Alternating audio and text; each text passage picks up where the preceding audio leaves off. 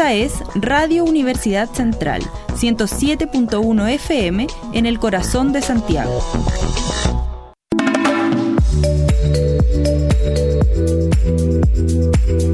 Radio U Central 107.1 FM y radio.ucentral.cl presenta Habitar es humano un programa en donde abordan temas del día a día sobre nuestro habitar en la ciudad y la calidad de vida en nuestros barrios, añadiendo una perspectiva fresca y diferente desde el paisaje, lo cual nos permite incluir en la conversación la ecología en la ciudad. Una invitación a pensar en el habitar es humano, como también lo es vegetal y animal. Conduce el arquitecto del paisaje y urbanista ecológico, Ricardo Rivero Celis, la participación de Javiera Lanas Neumann y las siempre interesantes cápsulas de actualidad del arquitecto V. Rodever. Hola a todos los vecinos y vecinas del Parque Almagro. Eh, bienvenidos a Habitares Humanos en nuestra cita de todos los martes de 3 a 4 eh, por la radio central. Eh, primero que todo, contarles que nos pueden ver en vivo desde cualquier parte del mundo eh, por la página web que es www.radiocentral.cl. También, bueno, nos pueden escuchar por la radio con el dial que es 107.1 y también tenemos redes sociales. Estamos en Instagram, Twitter y Facebook como Radio U Central. Y también estamos en Spotify, también como Radio Central. Y además tenemos WhatsApp que el número es eh, más 569 92 512 152 152. así que ahí pueden mandar mensajes, saludos, lo que sea. Eh, bueno, estamos con una invitada muy especial hoy día. Que es, eh, está estudiando la arquitectura del paisaje, está en tercer año, em, se llama Constanza, y ya la vamos a entrevistar, así que ¿cómo estás, Connie? Hola, hola, muy bien. ¿Y tú, Javiera? Todo bien. ¿Tú, Ricardo, cómo estás? Bien, bien, Javiera. Bien, Constanza, un gusto que estés acá con nosotros y que puedas compartir un tema muy, muy interesante, me imagino, para todos, eh, sobre todo los jóvenes de tu edad, porque significa algo que difícilmente podrían hacer. Eh, antes de estar en la universidad y después de estar en la universidad también cuesta mucho, ¿no es cierto? ¿De qué se trata, Javiera? Bueno, ahora vamos a hablar del intercambio, que em, además eh, Constanza se gana una beca ah. para irse de intercambio, entonces vamos a estar preguntándole al respecto de eso. Súper, del intercambio académico. Claro. Sí, porque puede ser otros intercambios ahí, no sé, más raros. Así que Sí, del intercambio académico vamos a hablar. Y eh, yo quería decir algunas cosas como bien generales para entender lo que es el intercambio académico en la, en la universidad y sobre todo en la carrera, que eh, con esta vuelta de la pandemia como que se activó de una manera súper impresionante. Eh, ahí, como decir lo siguiente, que el intercambio primero siempre ha existido como así como hace muchos años, como política en la carrera de, la, de, arquitectura del paisaje en la Universidad Central y en general en la universidad, ¿no es cierto? Y nosotros en, la carrera, pese a ser bien chiquitito, a ser una, carrera con pocos estudiantes, eh, sí siempre habían habido eh, jóvenes que llegaban desde otros países, especialmente de Francia, de México y de España, y también estudiantes chilenos que emigraban especialmente por un tema de idioma, a México. ¿ya? Era más difícil irse a, Francia, por ejemplo. Y ahora entonces eh, todo esto se activó, se activó también un plan de becas ahí que nos va a, nos va a contar la Constanza, y, porque ella se lo ganó. Y también eh, creo que es una experiencia como bien, bien como difícil de, volver a repetir, de irse a una Después cuando uno trabaja, eso en, vez de intercambio académico se llama pasantía, pasantía profesional y uno sí podría irse un año a otro lado, pero es algo bien, bien inédito. Así que qué bueno tenerte aquí, Constanza, para que conversemos sobre, sobre eso.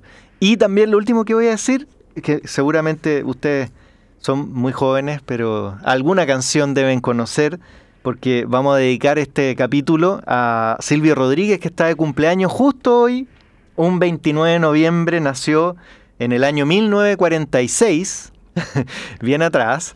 Eh, Silvio Rodríguez, en el, por lo tanto ya está cumpliendo 76 años, y él nació en un lugar bien eh, desconocido de Cuba, que se llama San Antonio de los Baños, que está al suroeste de La Habana. Eh, cuando uno sale hacia Pinar del Río, hacia Viñales, que es un paisaje patrimonio de la humanidad UNESCO eh, allá en Cuba. Más allá está San Antonio de los, de los Baños, que no es muy conocida esa, esa, ciudad, es más chiquitita. Así que ahí nació eh, Silvio y lo vamos a recordar hoy día las canciones van a ser de él, que seguro no las conocen ustedes, a menos que a sus papás les haya encantado, o sus abuelos incluso diría ya a esta altura. Y solo algunos datos, miren. Silvio ha compuesto más de 560 canciones en toda su, su historia. Imagínate, 560 canciones que él compuso, que él escribe. Y, que por supuesto le pone la música y, luego las transforma en canciones. Más de 20 álbumes, imagínense. Y eh, dos premios quiero destacar que él recibió. Él recibió el 97 él, eh, fue nombrado como Artista UNESCO por la Paz. Y el otro premio muy importante es al mejor cantautor hispanoamericano de la segunda mitad del siglo. Y ese fue un premio que recibió en conjunto con otro grande que es Joan Manuel Serrat, que se acaba de despedir de los escenarios, eh, también muy mayor ya, y, que hace como dos semanas estuvo acá en Chile despidiéndose de, de los escenarios tuve la fortuna de ir, así que muy, muy interesante. Eso quería decir que el programa de hoy día en honor a Silvio. Muy, muy, muy interesante. Sí, sí, para que escuchemos las canciones después. Perfecto. Vamos a estar escuchando dos canciones, ¿verdad? Sí, sí, como siempre hay las dos canciones. Así que comencemos aquí a, interrogar a nuestra invitada. sí. ¿Con nota o sin nota? Ah, con nota, con nota. No, puro siete. Eh, bueno, la primera pregunta es, ¿cómo te enteraste de que tenías como la oportunidad de ganarte la beca y de irte a España? ¿Cómo fue ese proceso? Eh, bueno, el proceso eh, fue a través de las redes sociales. Está la Driusen por Instagram eh, que es de Relaciones Internacionales, y ahí estaba la beca de... Yo había postulado la, de la beca eh, autónoma de Madrid, eh, que era una beca muy buena, estoy postulando, es una beca interna de esa propia universidad. y ahí despertó todo el interés en mí y vi que uno de los requisitos era las actividades extraprogramáticas. Y entonces, como tenía muy poca, empecé a indagar y como seguía esta misma página Ladri, eh, postulé a ser embajadora de los compañeros de intercambio de mi facultad de Ingeniería y Arquitectura. Entonces postulé, eh, el ranking que obtuve eh, fue el mejor para ser yo la seleccionada, entonces eh, ya sabía ya que iba a tener 14 compañeros del extranjero y al momento de que ellos llegaron y darle la bienvenida, eh, no, me motivé aún más, aún más, y entonces quería, quería irme de intercambio. Oye, qué, entretenido eso de embajadora. ¿Tú, tú Javiera, no, no has postulado a eso, ¿no? No. ¿Y Qué, qué es ser embajadora? Es darle la bienvenida a los compañeros y darle como tips eh, a los datos de Chile. Sí, los datos de Chile. Incluso uno de los requisitos era eh, saber la cultura de este país y desde la arquitectura al paisaje que en mi carrera eh, bastaba, bastaba. Entonces, ahí estamos con los compañeros, los conocimos ya, eh, ya les faltaba un mes para que se devuelvan a sus países. Mm. Y, y, no, los tengo todos en los corazones, entonces me, me gustaría tener esa experiencia que ellos están teniendo ahora, pero vivirla yo. Mira. Oye, y dentro de eso me surge una pregunta como de los datos sobre todo. ¿Cuál, ¿Cuál fue de los, de los datos que más te agradecieron los compañeros? los supermercados, ah. los valores, sí. Ah, mira, mira. Sí, dónde comprar comida más barata. Ah, ah claro, porque, es más caro. Sí. Claro. Incluso uno piensa que de los compañeros de Europa, que allá es más caro que acá. Pero no es así. Ellos se sorprendieron con los precios de, la, de los valores de la comida de los supermercados. Sí. Y eso fue los datos. Claro. que más me preguntaban. Sí, he escuchado harto que los que vienen de intercambio les complica lo caro que es acá. Sí, también el cambio de la moneda del euro. Claro. Mucho interés también, pero ahí yo no tenía cómo ayudarla. No, no, para nada. No. Estaba ahí, no estaba ahí cambiando dinero ahí en negro. No, pero tenía como el conocimiento de ser mm. como canal con las personas que sí lo podían ayudar y entonces de esa manera eh, los compañeros están resolvieron sus dudas. ¿Y de qué nacionalidades son más o menos? Tengo compañeros de México, Colombia, España y Francia. Ah, ¿y los de Francia, qué tal el, idioma? Eh, al principio nos comunicábamos con pura mímica. sí. sí. Era un poquito complicado, pero después intercambiando palabras o hablando lento, Mm. Ellos entendían, porque ellos también hablan rápido y nosotros también. Pero había que calmar un poquito la, la voz. Mm. Pero una mejor comunicación. Sí, pues es difícil porque además ellos son los únicos que hablan otro idioma los que vienen de los que vienen para acá. Entonces uno tiene que estar ahí acomodándose a cómo los integra eh, porque claro, es más difícil. Además es francés, entonces es más complejo. Y uno de los datos que como embajadora eh, tuve que comunicarme eh, fue de que con la profesora, profesora eh, Claudia López, ella ha contado que siempre los compañeros, o sea, de Francia viajan a Chile, mm. sin miedo al idioma, a hablar con todo. Y nosotros no hacemos eso, porque yo no conozco a nadie que se haya ido a Francia por miedo al idioma. Y ellos que muy pocos saben, y llegan y se atreven, es algo que nos falta. Sí, ¿no es cierto? Sí, toda la razón, toda la razón. Además que eh, las universidades, bueno, si, tú ya no, pero a lo mejor Javiera, si se anima a ir a Francia, las universidades allá tienen un programa eh, para un francés intensivo. Entonces, si ustedes, eh, por ejemplo, el semestre empieza en agosto, ustedes se van un mes antes y hacen ese eh, intensivo, gratis por supuesto, tienen que vivir allá, eso sí, eh, no, pagarse, ¿no es cierto?, esas cosas, pero el, no, no, tiene costo ese curso de francés intensivo. Entonces, ahí de alguna manera ya tienen un mes de aclimatación al país y al idioma, entonces podrían defenderse un poco mejor. Sí, pues. Está ese, esa oportunidad de, de tener como conocimiento de, del idioma. Sí, sí. Sí. Eh, bueno, y la otra pregunta, igual ya me la respondiste más o menos, ¿qué era lo que, cómo pudiste conseguir la beca? Pues que era eso que tú contabas de, de participar eh, como embajadora de, lo, de las personas que venían de otros países, pero tuviste que hacer algo más. La verdad es que sí. Eh, no me gané esa beca, la que yo quería la Autónoma Madrid, mm. sino gané la beca interna de esta universidad. Eh, entonces, ese ahí tenía otros requisitos, o sea, los requisitos eran los mismos, porque, pero era lo mismo, pero lo más importante para ganar la beca fueron las actividades extraprogramáticas. Mm. Más que, bueno, mis notas son buenas, pero es mala lo que buscan es más la capacidad de los alumnos para liderar.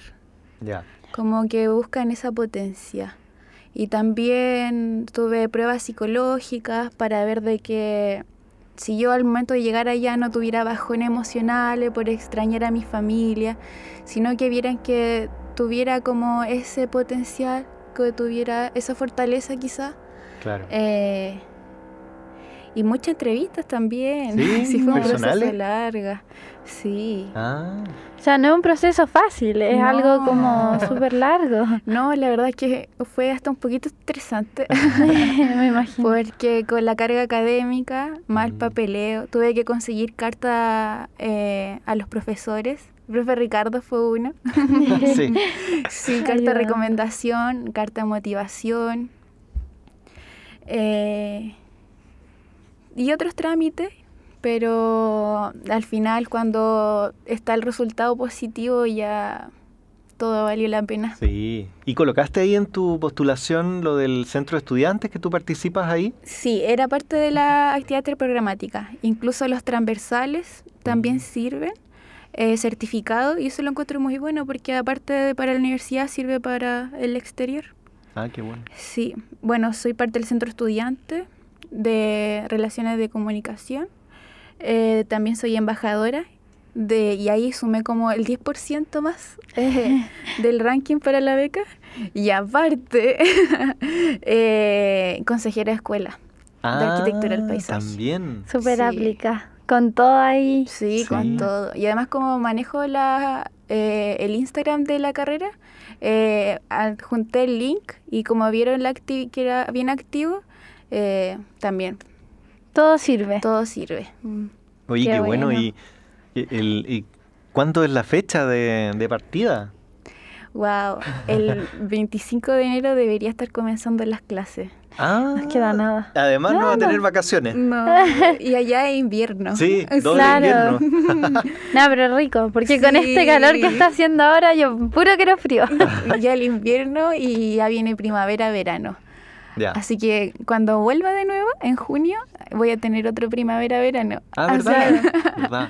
Sí, Oye, pero además eso, vas a, a volver en junio a Chile. sí. Me imagino que a lo mejor extiendes un poquito para recorrer o, o- o no se puede. Es que la parte de la beca es que la U compra el pasaje. Ah. Entonces ahí vamos. Que la ah, universidad. te tiene cortita la U. Claro, ahí no, no se pueden tomar libertades. Ah, entonces los fines de semana nomás Sí, puede ser. Claro. Pero ya estás preparada, o sea, Ah. ya tienes como visto las cosas, estás todavía. ¿Tienes lista la maleta? Claro, Ay, me encantaría decir que sí, pero ha sido un proceso tan en, en corto plazo y casi ni a veces ni dijeron todavía la noticia. No me imagino mi vida ya. Y hay que terminar el semestre Hay todavía. que terminar el semestre. Sí. Sí. falta una colita. Nos quedan como tres semanas para terminar. Sí. Sí. Oye, pero qué increíble que el 10 de enero ya se va. No, pero es nada, realmente. Y, y después vuelves en junio y ahí sí vas a tener vacaciones, porque acá en, en la universidad lo más probable es que entres como en, en agosto al segundo semestre. Entonces, esas vacaciones que no vas a tener ahora, las vas a tener después, por lo menos. Sí, ojalá ya, o sea, ojalá sea para julio la- el, el- Ojalá ya. ojalá sea para julio, pero no, yo creo que la vivencia ya las vacaciones quizá. Sí. Incluso allá los viernes no tienen clase, Ah, ya. entonces el fin de semana se alarga. se alarga. Hay más tiempo para, para recorrer. Sí, se toma un tren nomás y puede llegar a cualquier otro país por ahí. Es verdad. Sí, Sí. ¿Vas a estar a dónde? en Madrid, En la Autónoma de Madrid. el Autónoma de Madrid. Perfecto. ¿Y ya eh, tienes fotos? ¿Has visto cómo es la- el, el- como el edificio, el campus, todo eso? Eh, sí, lo he visto en fotos, pero más ya no he indagado porque en el proceso de esperar el resultado no me quería ilusionar. Ah, sí. Ah, Y como claro. me dieron el resultado de la beca y tuve que empezar al tiro los trámites del pasaporte, del pasaporte y luego la visa. Mm. Y igual ha sido algo engorroso y Sí. ocupa mucho tiempo. Sí. Claro. ¿Y dónde te vas a quedar allá? Hasta el momento no lo tengo visto, Ya. pero como mis niños, ah, mis chicos de intercambio, eh, muchos son de la autónoma, Mm, entonces ya tengo dónde llegar. ya, claro, ahí hay oportunidades Sí. de, Para los primeros días, por lo de menos. refugio. Sí, Sí, qué bueno. Y eso es una oportunidad que brinda ser embajadora de la DRI. Claro. No, no es solo para la beca, sino que Sí. formas lazos. po. Sí. Sí, te da oportunidades. y un enriquecimiento de culturas que yo tengo pendiente en México, Francia y Colombia para visitar. Sí, pues ya tienes dónde llegar en, en todos esos países. en todos esos países. Y aparte, estos compañeros tienen más amigos de otros países. Claro. Ah, claro. Entonces, aparte de ellos, son muchos, muchos de las personas que vienen de intercambio y uno es ajeno a eso, pero la Mm. verdad es muy común. Claro, Y se genera. Mis niños le- son de esos países, pero al final ya conozco de Argentina, de Perú, de muchos otros lugares. Claro, se generan lazos internacionales al final. ahí. Sí. Oye, qué buena experiencia, Javiera. ¿Y tú no, como que te dan ganas de ser embajadora? Eh, o sea, yo, yo que me quiero ir de intercambio. Ah, también, Pero, ya. claro, pero ahí no. En un par de añitos. Sí, falta, falta. Todavía no, no, no pienso en eso. Pero está bien que pase el dato por acá para que los papás se den por enterados y se hagan la Claro. idea. No, sí, ellos ya saben. Y siempre me dicen, no, tienes que aprovechar las oportunidades. Entonces Ah, sí, bueno. ya está. De hecho, es una de mis metas como a futuro poder irme de intercambio. Bueno, y ahora que hablamos con la Connie, porque nosotros también con mis compañeras hablamos de la beca y todo, y ahora que hablamos con la Connie, yo hasta me motivé más. Mm. Oye, ¿y para ustedes en, en primer año, Javiera, es visible todo este mundo de los estudiantes de intercambio o, o- es medio como que no sabíais tanto? No, sí, eh, al tiro cuando conocimos más a todos los de la carrera, conocimos a los de intercambio, igual me he hecho amigas de, de uno de los que está de intercambio, entonces yo al principio no sabía, pero ya después de que conoces como a toda la carrera o a la gran mayoría de las personas que están en la carrera, eh, el ¿cachai? Al tiro la gente de intercambio. Y yo no me imaginé que había tanta gente de intercambio y después eh, el- en las instancias más de sociabilizar eh, te das cuenta que hay harta gente de intercambio.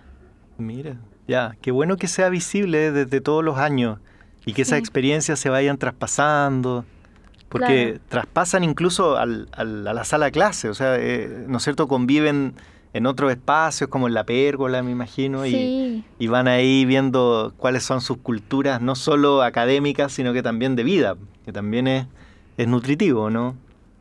Sí, las palabras. Eso, Ah. ahí, a, a ver, mucho tiempo hablando de las palabras. ¿Qué significa cachai? ¿Qué significa bacán? El cipo. el sí. Sí, Sí, pues, No, po. El, el estudiante este el, eh, que ya lleva como... Es, es mitad chileno ya, el Arturo, que lo hemos tenido acá. claro, sí. sí Él dijo que al principio no... El primer día de clase no entendía nada, porque nuestros chilenismos y- hacían que él quedaba sin entender nada. Y ahora él, él usa el cipo, el Sí. cachai, hasta se tatuó cachai. Sí. Sí. ¿Cómo? Se tatuó Sí. cachai. En la muñeca. ¿En Ajá. serio? Sí. enamorada. Oh, y cuenta los días, lleva como, desde que compró el pasaje, cuenta los días cuánto le quedan para viajar de regreso. Claro, porque él se quedó más tiempo, o sea, Sí. se fue y volvió para el 18 y ahí se quedó más rato. Sí, no sé, lo está buscando inmigración aquí. De, de repente va a llegar a la, a la sala. Sí, es que, bueno, ahí te- se dan cuenta de la buena experiencia también. Sí, Él tiene muy buena predisposición, eso sí, porque... Él sacrificó un semestre Claro. en México por quedarse acá. Sí, Claro, y ahí uno se da cuenta porque siempre uno siente que miran en menos a, a nuestro país, pero ahí cuando yo me sentí que cuando conocí a los de intercambio y que les gustó y todo, eh, me di cuenta que igual cambia un poco la perspectiva de las personas que vienen. Y yo no sé si es porque, bueno, acá estamos en un ambiente universitario y em, como que hay una relación, se forman lazos, pero siento que la perspectiva que nosotros creemos que tiene el resto del país no es lo que me han demostrado las personas que están acá. Mira. Como que me han demostrado que les gusta que y que les gustan los lazos que se forman. Sí, de hecho, eh, Arthur decía que él se quedó por las personas. po. Y claro, uno siempre habla- se habla de que el chileno es mañoso, pesado. Pero... sí es que, es que también yo creo que los arquitectos del paisaje somos especiales también, ¿no? no? Sí, más sensible. Sí, Y sí. pasó algo muy interesante, que viene Arthur, un mexicano, después viene el siguiente semestre, Arthur pasa la voz de cómo es Chile. Ah, ¿verdad? Claro. Llegan tres mexicanos. Y ya para el otro semestre, ya, creo que pasa las cinco cifras. Hoy No, sería sí, bueno que claro. siguieran viniendo, sí, Sí, esto es, to- es solamente por el- la experiencia de Arthur. sí. claro, porque a él le encantó. ¿Estás feliz? Sí, Sí, pues yo la última eh, estudiante de intercambio que tuve fue el 2019, que fue el, la, la revuelta popular, ¿se acuerdan? De octubre, y ella terminó en como en diciembre también, que tenía que volver a México, y, y desde ahí, claro, ya no, no habían eh, intercambios porque pasamos a pandemia. Claro. De hecho, Ar- Artur o Arturo estuvo un semestre de intercambio en pandemia y estaba como online. sí. Hacía clase allá en la UNAM y también con nosotros acá en, en- en Chile. Y el cambio de horario. Cuando aquí Arthur tenía clase a las 8 a- a.m., en México Ah. era las 5. Sí, sí, tres horas de Ah, diferencia en este momento. Sí. Bueno, oye, vamos a ir cerrando nuestra primera etapa, nuestra primera parte, y ya volvemos eh, en un ratito. Vamos a escuchar al profe, al arquitecto V. Roveder con sus cápsulas siempre interesantes. Pero antes nos vamos a ir con una canción de Silvio. Eh, nos vamos con Playa Girón, Felipe, ¿verdad? Sí. Bueno, esta canción parte de mi banda sonora porque es de las que me encanta. Eh, de hecho, voy a hacer algo inédito, se la dedico a mi señora porque con esta, esta canción la bailamos en mi matrimonio hace 10 meses atrás, que se cumplen justo hoy. Qué Así que la dedico por ahí a Nicole. Playa Girón de Silvio Rodríguez.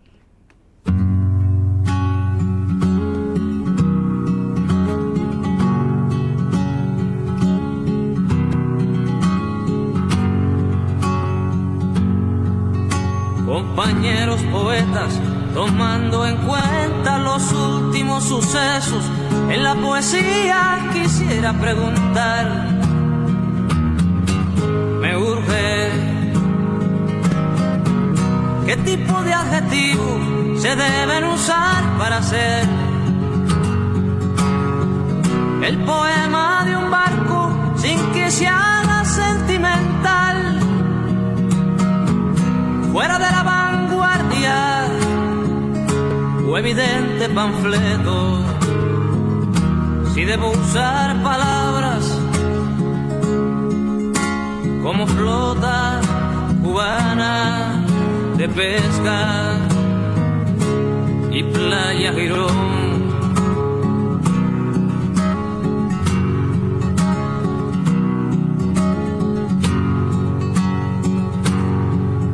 compañeros de música, tomando en cuenta esas politonales y audaces canciones, quisiera preguntar,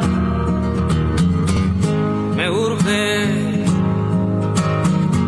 ¿qué tipo de armonía se debe usar para hacer la canción de este barco con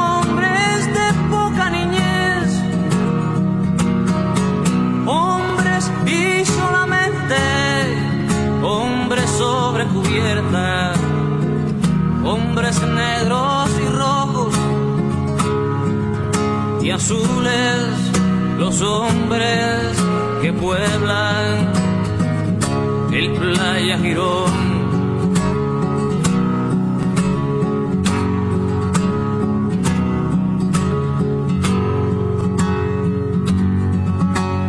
compañeros de historia, tomando en cuenta lo implacable que debe ser la verdad, quisiera preguntar, me urge tanto que debiera decir qué fronteras debo respetar.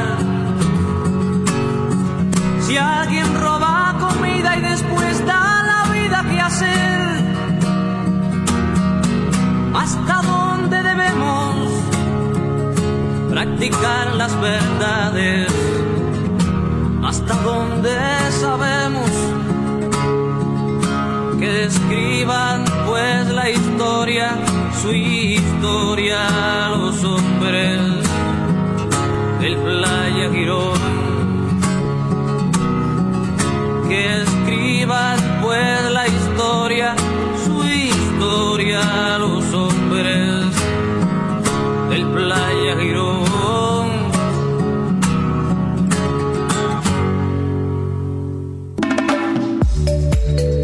A continuación, el arquitecto V. Roveder nos dará una visión sobre lo que está pasando. lo que preocupa, lo oculto, lo incómodo, lo riesgoso, impactos negativos y positivos sobre nuestras formas de vivir con el sello de Habitar es humano.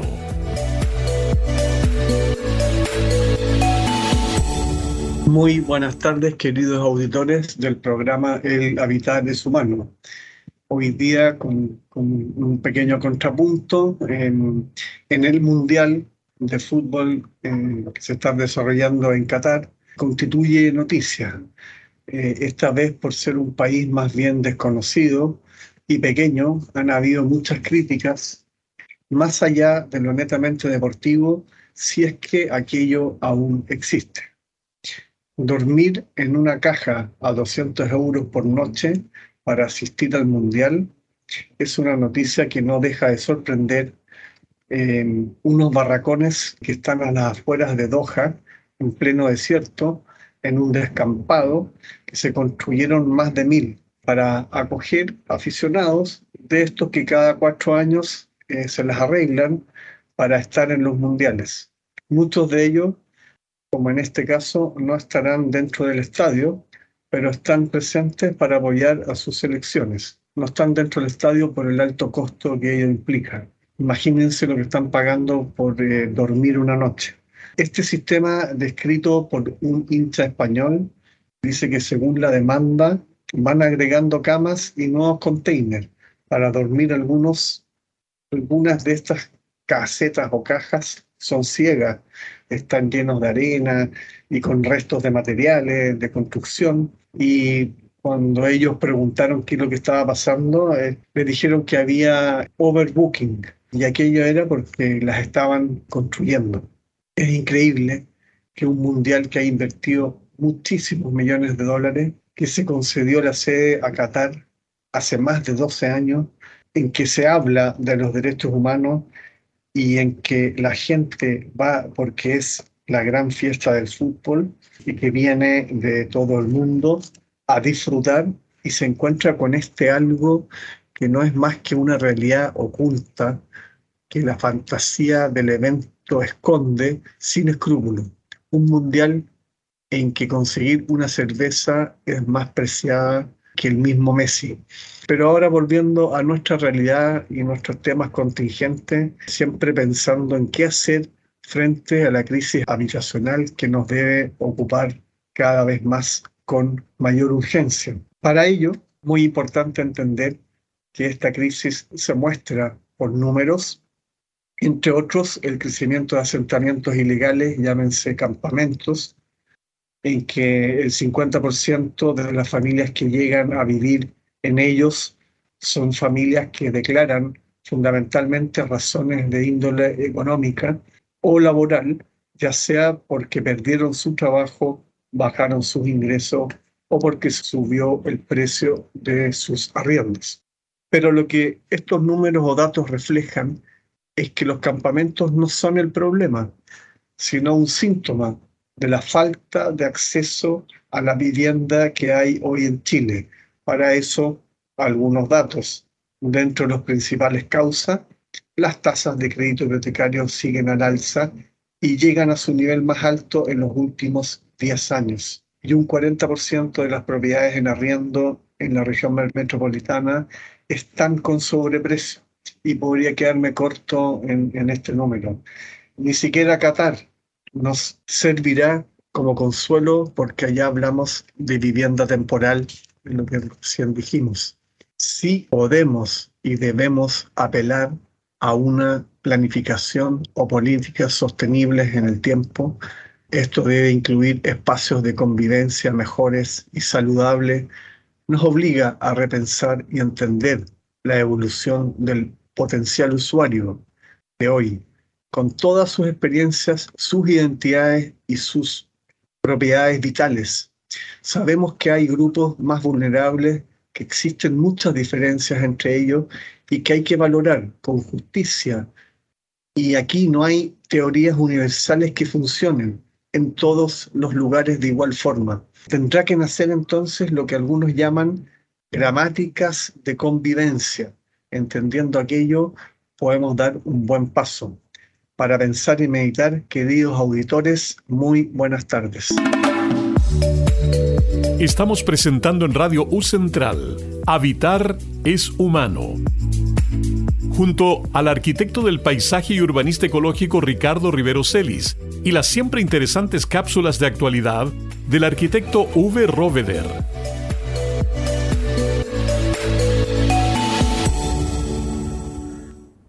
Ya estamos.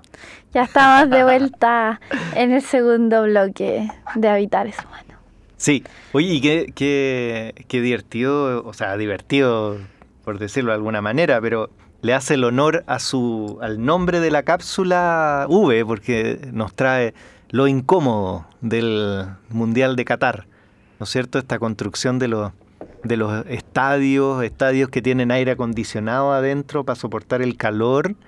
Y, y los hoteles, estos que nos, hoteles entre comillas, que eran estos containers donde eh, pasaban la noche los, los hinchas, que aprovechándose, porque también muchas veces los hinchas, no sé si ustedes han visto los mundiales, pero muchos hinchas van así como a la vida.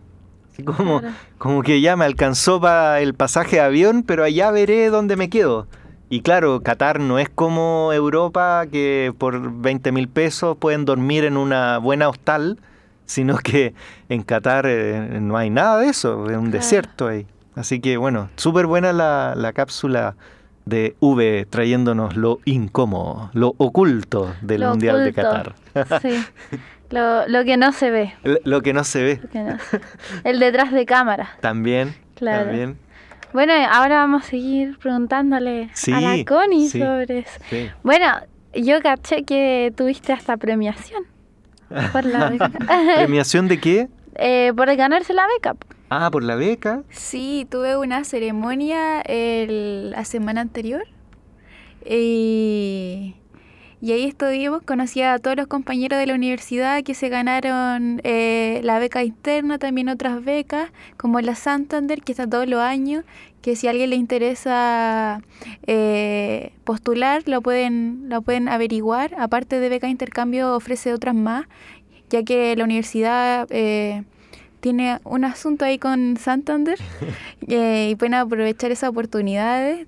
Eh, ahora está con eh, becas con otras universidades en Colombia, eh, así que la DRI está como sujeta a muchas a muchas universidades y becas que se pueden eh, optar.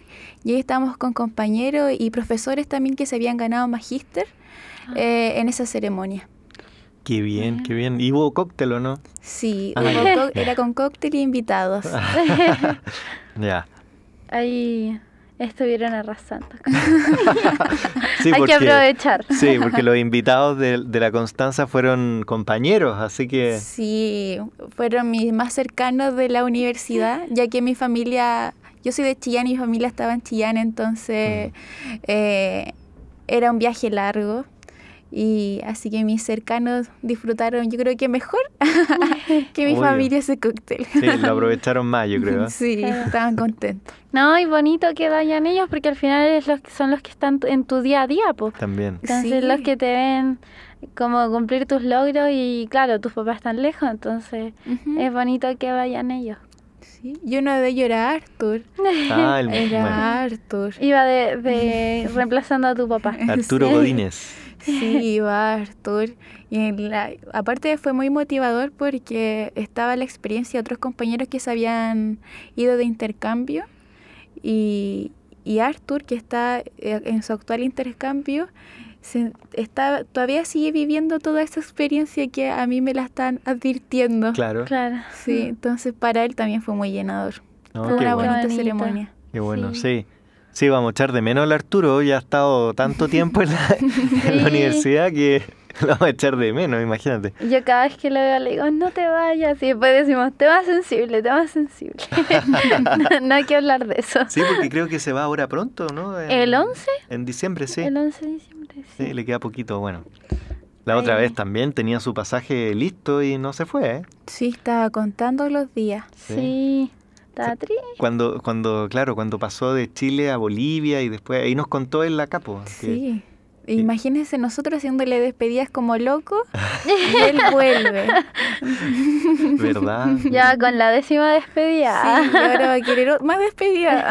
Obviamente, obviamente.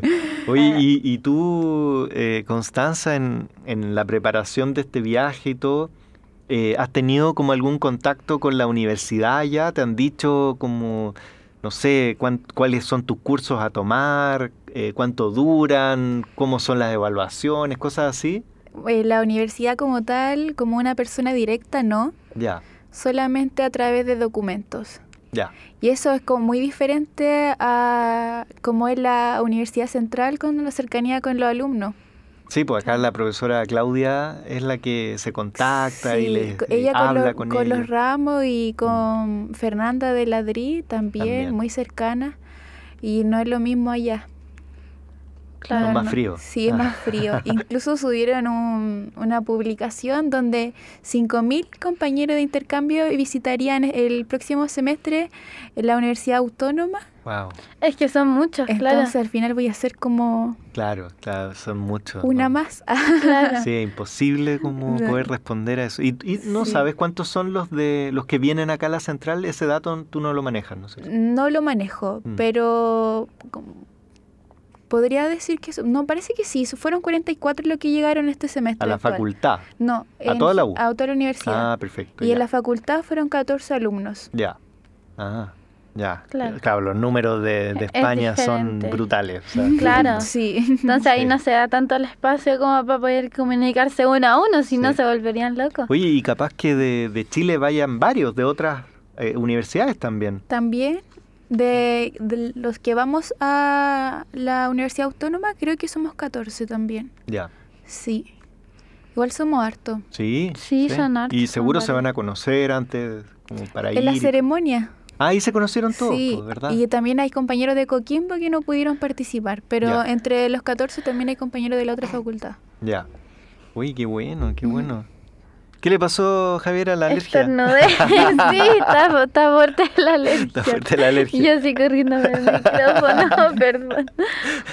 Está bien, Una está bien. interrupción por la alergia. Sí. Oye, pero ¿qué alergia. más le preguntamos a la Constanza? Yo tengo una pregunta, pero clave. No, ¿Cuál? no, ¿Cuál es la pregunta? no sé, ¿cómo, cómo ha sido? No, no es clave, pero... eh, porque tú, tú tienes la experiencia de que estás viviendo acá en Santiago, me imagino con un familiar o con o, o sola, no sé. Entonces, ¿cómo ha sido esto de, de, de los papás? Así de que vas a estar un- unos cuatro o cinco meses fuera, seis meses prácticamente, fuera de Chile. ¿Es tu primera vez fuera de Chile tanto tiempo? ¿Cómo, cómo ha sido eso? Eh, ya, fue, ya fue un año fuera de, de la casa Ya, por entrar a la universidad, porque como entré en pandemia, eh, yo me perdí primero y segundo de la vida universitaria. sí.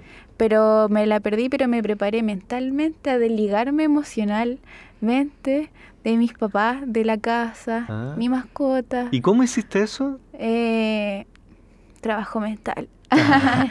Eh, pen- uno siempre pensando cuándo se va a acabar la pandemia, que las cifras bajaban, que subían, un año más, luego eh, otro año más, pandemia.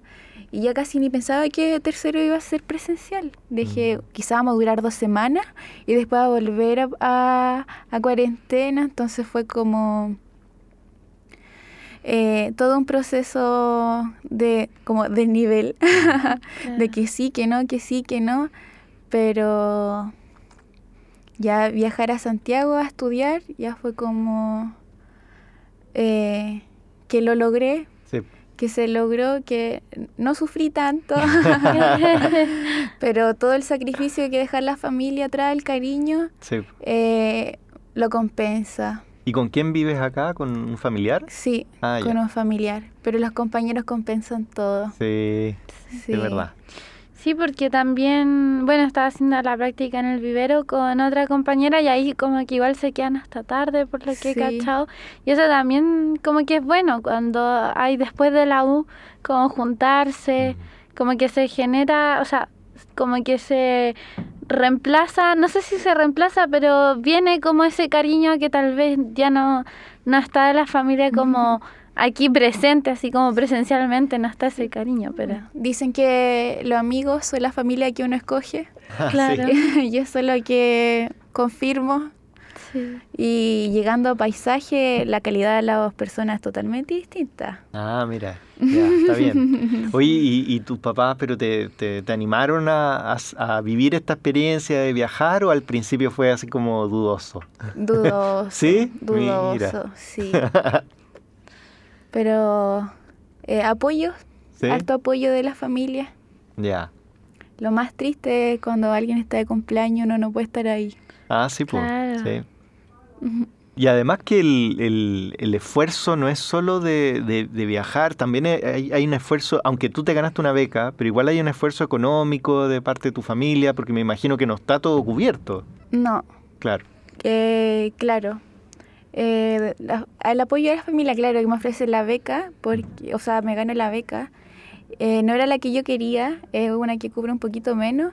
Y ahí, oh, aló, mamá, papá, ¿qué hago? ayuda, favor. y al final era mi ranking. Mm. Mm, era para mí. Entonces, lo- ya Constanza, felicidades, lo hizo usted con tu mérito, con todo el esfuerzo. Y sí, bueno. dale, no, acéptalo. Claro, porque además ya, ya estás, pues, ya tenéis la Sí, beca, po. queda puro apoyar. Agra- Así. Agradeciendo, agradecida de los papás por apoyar y por las oraciones de mi mamita. Sí, qué buena, qué saludos. buena. Sí. Qué Sí. Oye, y el tengo otra pregunta así como clave. ¿Cómo lo va a hacer con, con su corazón ahí si es que está ocupado o no? Ah, Tema sensible. me desahogo. claro, terapia. ¿Va a gracias por terminar el y momento. vuelve Ah. después? ¿Cómo lo hace? Ah, Eh, ¿Hay un permiso? ¿Qué hay? No, no necesita permiso, ¿qué permiso? No, no, No, ese permiso, el ya no- permiso como, como una pausa. Ah, ah, eh, no, yo ya estoy libre. Ah, libre, libre. Confirmo que es libertad. Ah, claro. Ay, Se está preparando para el viaje, mira, está bien. Claro. Sí. No, todo, No, sí, todo está broma. encaminado. Una broma, una broma. sí. Tienes que pensar en eso, Javiera, también, ¿viste? Cuando te Ah, vayas tú. No, yo me retiré del amor hace rato. Ah, No, no hay que mezclar. Siempre el futuro per- es personal. sí, Sí. totalmente, estoy de acuerdo. El crecimiento personal va Sí, va primero, primero. Que, que las relaciones. Sí. Miren, que las tienen claras ustedes, ¿eh? Sí. La generación nueva. ¿eh? Así tiene que ser, velar por uno. Sí. Sí, pues está bien. No, si no, tendría que haber seguido contigo, algo así. Claro. También, también puede ser. Ya. Oye, y el- en el para pasar al tema académico, eh, ¿tú elegiste las asignaturas o, o es una combinación de entre lo que te conviene hacer para no atrasarte? ¿Cómo, cómo es ese sistema? Ambas. Ah, ya, es una combinación. Sí, es estrategia. ¿Y cuáles querías hacer tú allá en, en España? Eh, hay, un, hay un ramo que me llama mucho la atención que era de eh, los temas forestales. Ya. Que, bueno, allá eh, los incendios forestales, sí se llama el ramo, Mm. eh, ya es prioridad, ya se toma en cuenta, ya está como, entre comillas, la solución. Ya. Y acá recién es una problemática. Entonces yo quería captar ese conocimiento para traerlo a nuestro terreno y batallar con estas nuevas, con estos nuevos desafíos que tiene Chile, que son los incendios forestales. Como sabemos, eh, la Patagonia, eh, Santa Olga eh, de Constitución y Valparaíso, todos los veranos es tema de incendio. Así es. Entonces, esa era mi, fue mi motivación de Qué verla. bueno. Pero aún así no lo pude tomar. Ah, Ah, no lo pude tomar. Porque estaba en otro Sí, semestre. En otro, en otro semestre ya es más complicado esos temas. Ya. Pero ahí vamos a ir de oyente o a- vamos a ir a averiguar. Sí, por obvio. Ah. ¿Qué, ¿Qué, seca la Connie? Oye, sí que seca eso del... Eh, que, o sea, totalmente maduro el, el, tema de, a ver, vamos a buscar el ramo que yo quiero y, y ya pregunto. Y si no se puede hacer, igual eh, me, consigo como el horario, la sala y voy de oyente cuando pueda. Súper bueno, o sea, porque eh, en esto de, la, de los intercambios yo creo que hay, hay, como dos caminos y uno puede mezclar esos caminos, por supuesto, pero uno es el de no atrasarse eh, y eso significa como tomar las asignaturas que después te van a convalidar allá en, acá en Chile y la otra no, pues es tomar las asignaturas que no están en Chile y que me interesan que, es un poco lo que tú contabas. Entonces, es muy interesante tratar de mezclar eso, aunque después signifique eh, o atrasarse un poquito, que tampoco es ningún pecado, no pasa nada, eh, o eh, tener un semestre un poco más cargado en alguno de, los semestres porque hay ramos que te quedaron por hacer, pero creo que esa, lo que tú estás hablando es como la, la mejor alternativa, la de hacer lo que quieres hacer allá y después pensar en, en, lo que sí tienes que hacer sí o sí para que no te atrases. Que... Hay que aprovechar la oportunidad. Sí, sí, y hay, como tú decías, hay temáticas en, en España en este caso que no están acá tan desarrolladas y lo mismo les pasa, bueno, a los mexicanos, a los franceses que vienen a hacer cosas distintas. Imagínense sus compañeros franceses, los, los que vienen de Bordeaux, están haciendo un ramo de botánica de botánica, que es botánica nativa, chilena, que uno piensa, oye, pero ¿para qué les va a servir eso en, en Francia? Claro, tal vez no, no para mucho, pero eh, quieren conocer de, de nuestras eh, plantas. Entonces, súper, súper interesante encuentro. Sí, y yo también encuentro muy bonito eso que vayas con esa idea de traer algo para acá, porque igual yo he hablado con gente que se va de intercambio o, o que se quiere ir de intercambio y nunca había escuchado como eso, esas ganas de traer algo para acá y encuentro que eso es como súper valorable y como que llena mucho escuchar que, que tú quieres traer algo para acá y, y que nos va a aportar y también que es súper como coherente con la carrera, entonces encuentro que es súper bonito eso. Sí, yo creo que eh, si te va bien en esa asignatura, podríamos, o sea, si puedes ir de oyente y todo, le podríamos pedir hasta una charla sobre ese tema. Sí. De todas maneras. Sí. Sí. Estoy dispuesta. Genial. Y además, bueno, e, eso no, no, va a necesitar una charla, pero sí va, seguro vas a contagiar a tus compañeros con la experiencia. Sí. Eso, eso. Ojalá ir a siempre es crecer, eh, siempre eso Sí, es una gran oportunidad. Bueno, a mí siempre me dicen en mi casa, si hay oportunidades hay que tomar. Entonces, claro, está la oportunidad. la próxima estudiante de intercambio. Claro, ahí voy a voy a interrogar más a la Connie para que me ayude. Ah, sí, no, pero son oportunidades buenas que tiene la U y hay que tomarlas porque al final igual...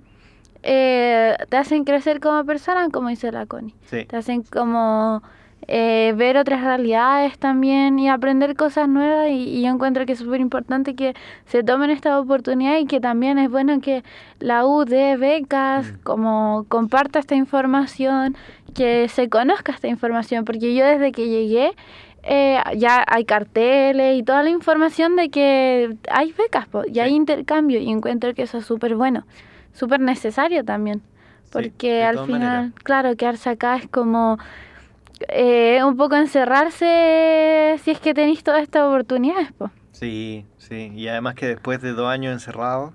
Sí, totalmente necesario. Sí. Oye, eh, Constanza, ya nos queda un poquito, pero nos gustaría darte unos minutos como, por si quieres eh, comentar algo acerca de, en este momento, tu experiencia del proceso, ¿no es cierto? Desde que tú decidiste, eh, dijiste, ah, esto me tinca, puede ser, hasta ahora que ya tienes la beca, que ya estás sacando los últimos trámites, eh, que pudieras como comentarle a tus compañeros, compañeras, que, cuál ha sido tu experiencia y, y, cómo, cómo, ellos a lo mejor podrían seguirlos también. Eh, bueno, la experiencia todo comienza desde la DRI, desde el Instagram, de la, eh, Dri.central de Instagram para que lo sigan, ahí está toda la información. Y ellos tienen, eh, tienen su frase, la internalización es central, Ah. entonces eh, Ah. ayuda, eh, da toda la herramienta para que los compañeros se puedan ir de intercambio. Eh, uno conoce gente en el camino, gente bien emotiva, así que no van a estar solos. El trámite es pesado, sí, pero nada que no es lograble y al final el precio del éxito. Claro, vale la pena. Sí. absolutamente, sí. Sí. Ah, así que hay que hacerlo. Muchos se quedan en, en el camino por lo mismo, eh, son muchos papeles, pero eh, ahí está la diferencia entre los que sí y los que no. Claro. Pero todos pueden, todos podemos, todo se logra, es, logra- es lograble. Y, y eso, y ojalá estar de invitada cuando yo regrese, Eso. si es Sí. que regrese. Ah, se queda allá. Mira, si es, que, es que no se nos queda allá. No, tiene que llegar aquí a terminar su carrera, después se va de nuevo. Sí, y ahí claro. estar de nuevo en la radio contando la experiencia. Sí, Genial. totalmente. Sí, habría que hacer un, un espacio ahí para que De venga y cuentes la experiencia. De todas maneras. Sí. Oye, ¿y algún saludo, Constanza, especial a alguien que, que le hayas dicho que te escuchara hoy? Ah. ¿O está bien así? Eh, está bien así. No, no hay no sé si me habrán escuchado, pero la familia. Igual esto queda grabado. Sí, sí, acuérdense ahí nuestros auditores, auditoras, que esto queda en varias plataformas, queda en el. Spotify de En YouTube. Eh, U Central también, en YouTube están quedando algunos capítulos y en... Bueno, el, el Spotify es como la, la manera más fácil en realidad, parece, porque no, no gasta tanto datos del teléfono Claro. y cuando se van en el metro o en el auto incluso pueden ahí colocar el Spotify como Radio U Central, lo buscan y ahí y después buscan nuestro programa Habitar es Humano. Claro, y ahí está como podcast. Sí, sí, exactamente, claro. como pod- podcast. Es la nueva Sí. manera ahí. Así que eso, vamos cerrando ya. Te agradecemos un montón, Constanza, que te hayas dado esta horita para conversar con nosotros y para orientar a los Mm. compañeros, las compañeras que, que estén pensando. Imagina, así como la Javiera que está pensando en... en, ¿En eso? Sí, muchas gracias por, por venir con... Le pregunté así a súper corto de tiempo, igual me dijo que sí, así que Ah, muchas gracias bien. por venir. No, se valora entonces, Constanza. Sí, Tiene ese- muchas cosas que hacer también la Constanza. Sí, pues. Es del tema que se me ha repetido, los compañeros se me acercan. ¿Cómo lo hiciste? ¿Cómo ¿Viste? lo hiciste? Claro. Ahora le, le podéis decir, Sí, escucha el podcast. de- Anda a escuchar el podcast. Y ahí el link ahí. Claro. Súper, súper. Oye, y nos vamos a ir con otra canción de Silvio que me tinca que tampoco la conocen porque son canciones súper antiguas, pero esta es muy bonita, se llama Óleo de Mujer con Sombrero. Preciosa canción y nosotros nos vemos, Javier, el, El próximo, martes, Sí. de 3 a 4, como siempre. Eso. Chao, chao, nos vemos. Chao.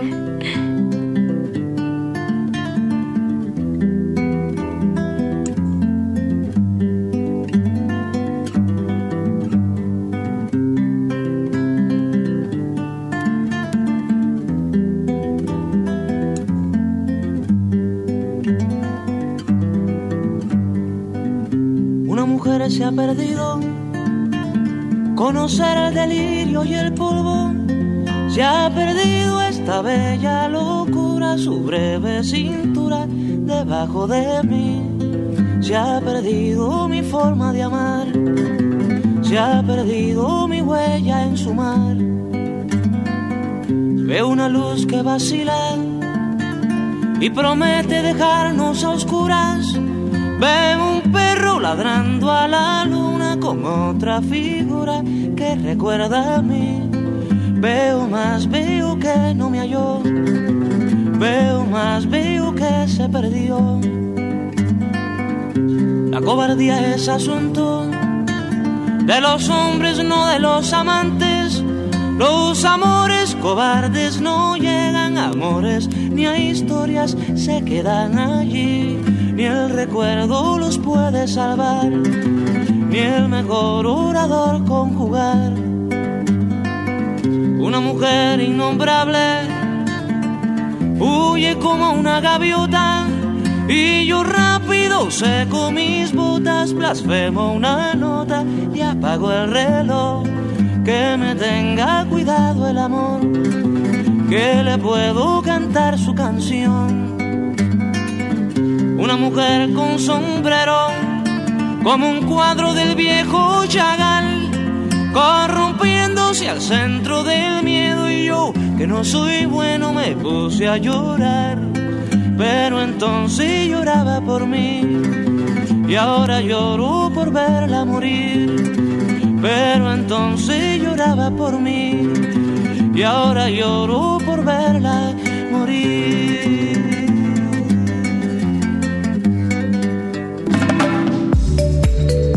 Radio U Central 107.1 FM y radio.ucentral.cl presentó Habitar es humano, junto al arquitecto del paisaje y urbanista ecológico, Ricardo Rivero Celis, y las siempre interesantes cápsulas de actualidad del arquitecto Uwe Roveder. Hasta un próximo encuentro.